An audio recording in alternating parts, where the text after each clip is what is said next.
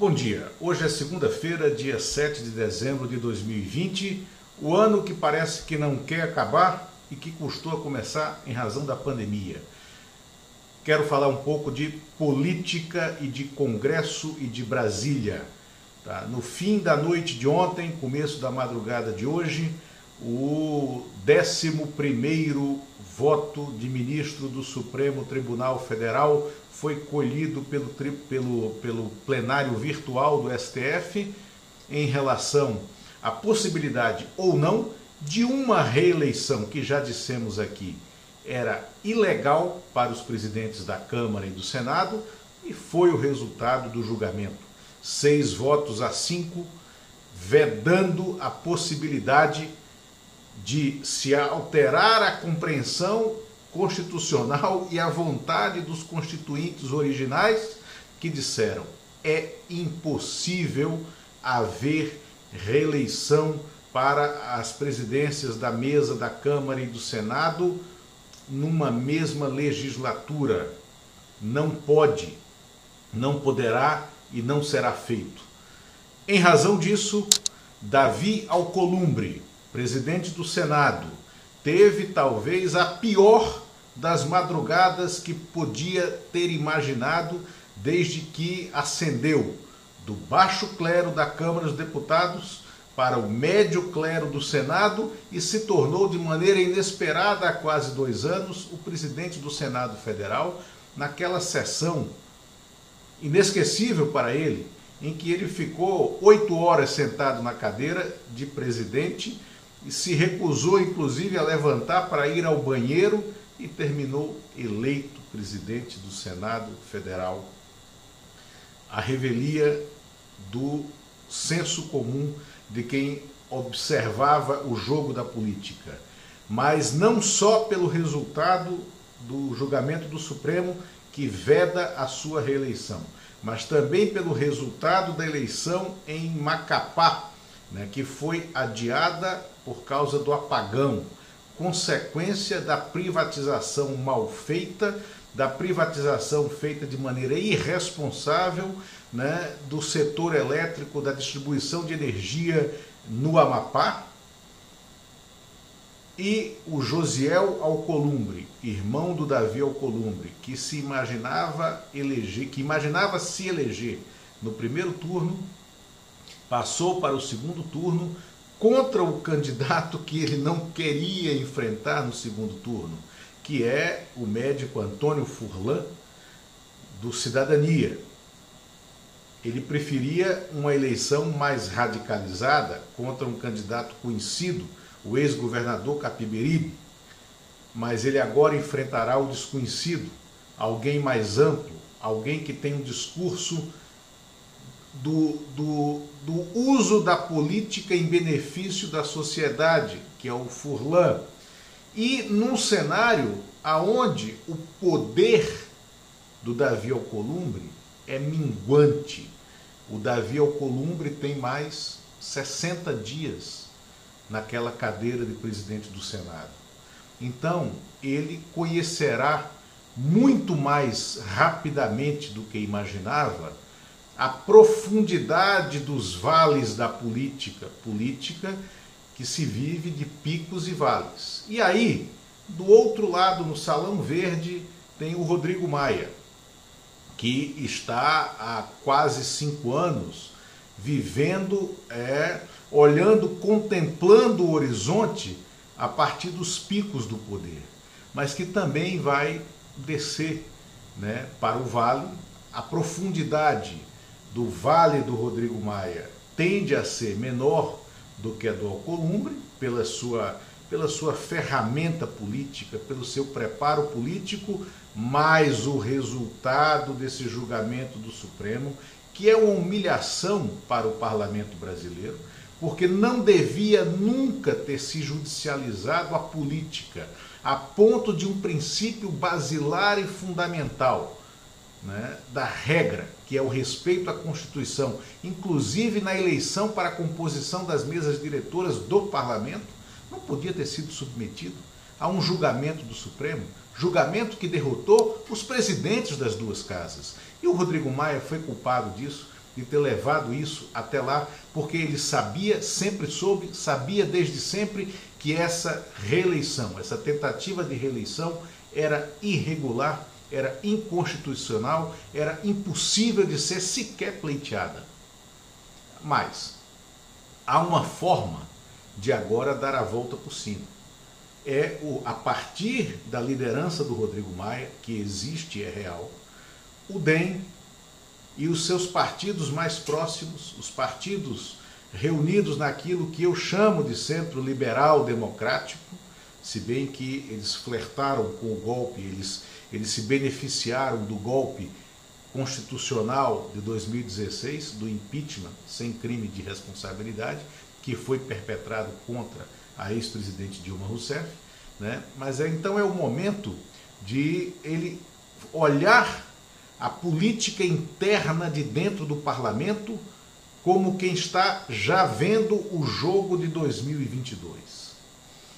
O DEM é necessariamente o vértice de uma aliança ampla que já reúne o PSD, o MDB e o PSDB.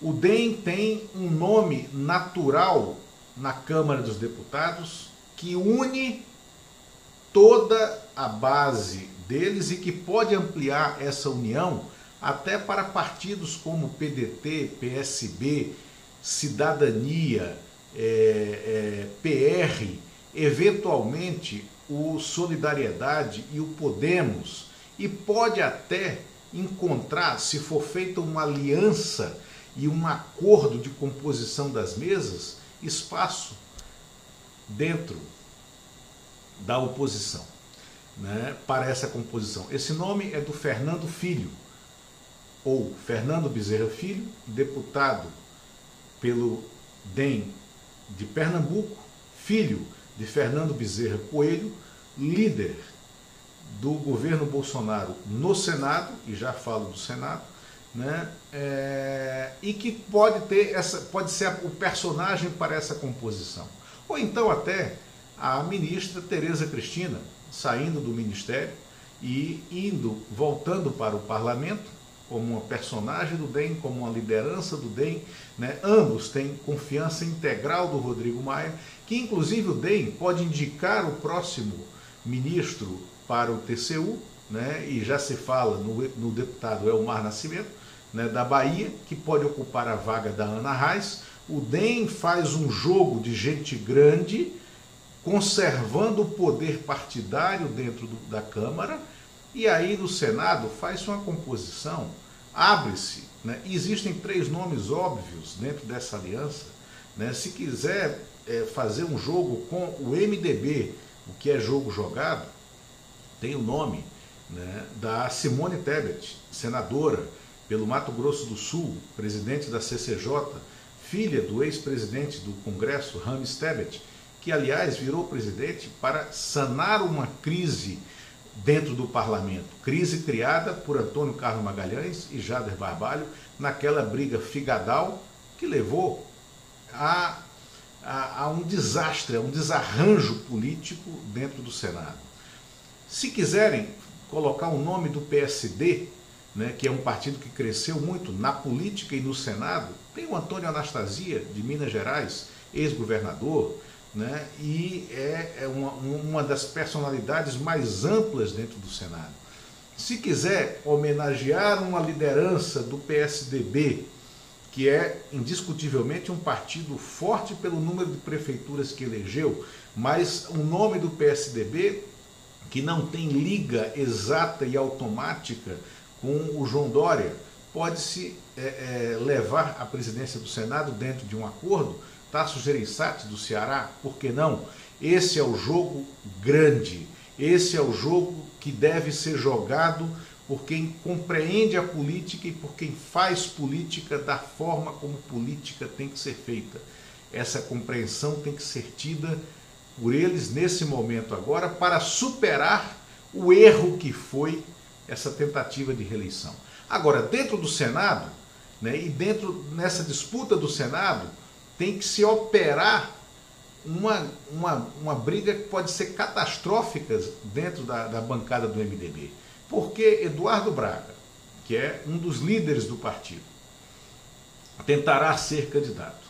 Eduardo Braga construiu uma imagem de deslealdade absoluta dentro do Congresso e dentro da política. É alguém que joga chutando na canela. É alguém que tem esqueletos amazônicos no seu prontuário político. É alguém que todos sabem, na política de Brasília, que o seu gabinete é uma zona franca de grandes coisas. Então, é, o Eduardo Braga, apesar de toda essa, essa possibilidade de reveses, tentará se impor candidato, porque esse é o jogo dele. E tentará desmoralizar a sua companheira Simone Tebet. E tentará desmoralizar o Fernando Bezerra Coelho, que é o líder do governo, está na bancada do, do MDB, mas tem juízo. E o juízo dele manda que a primeira coisa que ele tem que salvar é a própria pele ante a, o turbilhão de processos que ele enfrenta e que ele responde.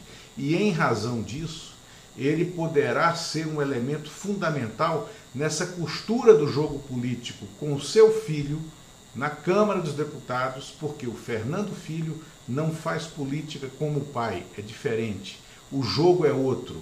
A capacidade, né, o diapasão né, político, parlamentar e de relacionamento do Fernando Filho é muito maior.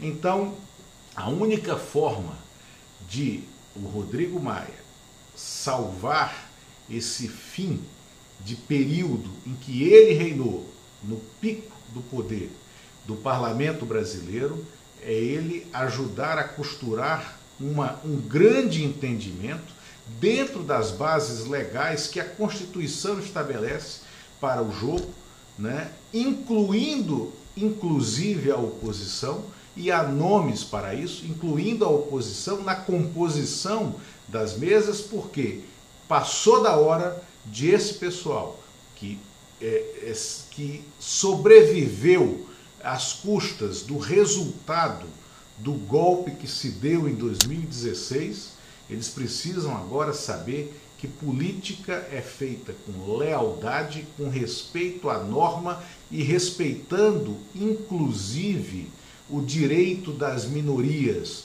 porque minoria de hoje será maioria amanhã. E eles sobrevivem hoje como maioria porque foram respeitados no parlamento durante os 13 anos em que o PT governou. Eles têm que ter consciência de que isso aconteceu e que eles não foram atropelados como minoria, mesmo nos momentos em que o PT tinha a presidência da Câmara dos Deputados e tinha aliados seus na presidência do Senado. Né? É, então é preciso que a política volte ao seu curso normal, ao curso da política e não ao discurso de ódio porque o discurso de ódio nos trouxe até essa véspera da grande tragédia.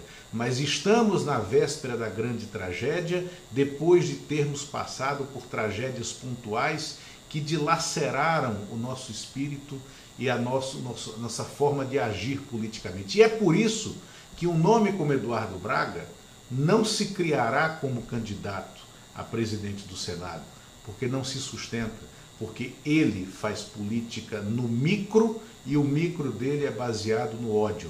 Então, o Rodrigo Maia pode conduzir essa, esse entendimento e aí refazer né, uma, uma, uma parte que ficou trincada da sua biografia no momento em que aceitou patrocinar uma, uma ação junto ao Supremo que foi corretamente derrotada. O Supremo é, é, preservou a Constituição, preservou a vontade dos constituintes originais ao não permitir essa reeleição. É isso e falaremos de política mais para frente ao longo da semana, porque a agenda, de, falaremos de economia mais para frente ao longo da semana, porque a agenda econômica é catastrófica, é preocupante pelos indicadores de inflação, de desemprego de desinvestimento no país. É isso. Obrigado, bom dia, boa semana.